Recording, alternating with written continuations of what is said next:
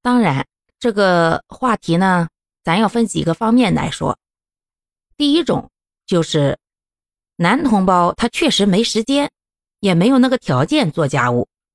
当然，我这也不是为男同胞开脱啊，而是事实如此。大家先听我往下讲，不要着急。你想啊，如果这个男人他不在你跟前他在外地，那你让他怎么给你分担家务呢？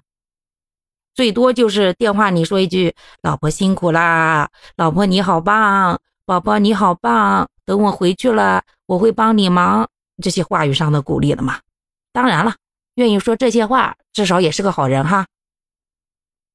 但是呢，现在这样情况呢那毕竟是少数，而且的话，有的人他回来以后，那也确实帮忙了，所以咱也不能一竿子打翻一船人哈。毕竟还是有少数的男同胞是好人的，该表扬咱还得表扬一下。在外辛苦工作，到家又努力帮忙干家务、哄孩子，到了晚上嘛，还得贴心给老婆制造点小惊喜、小浪漫。这样的男同胞他也不是没有嘛，只不过咱大部分人那不是没遇上嘛。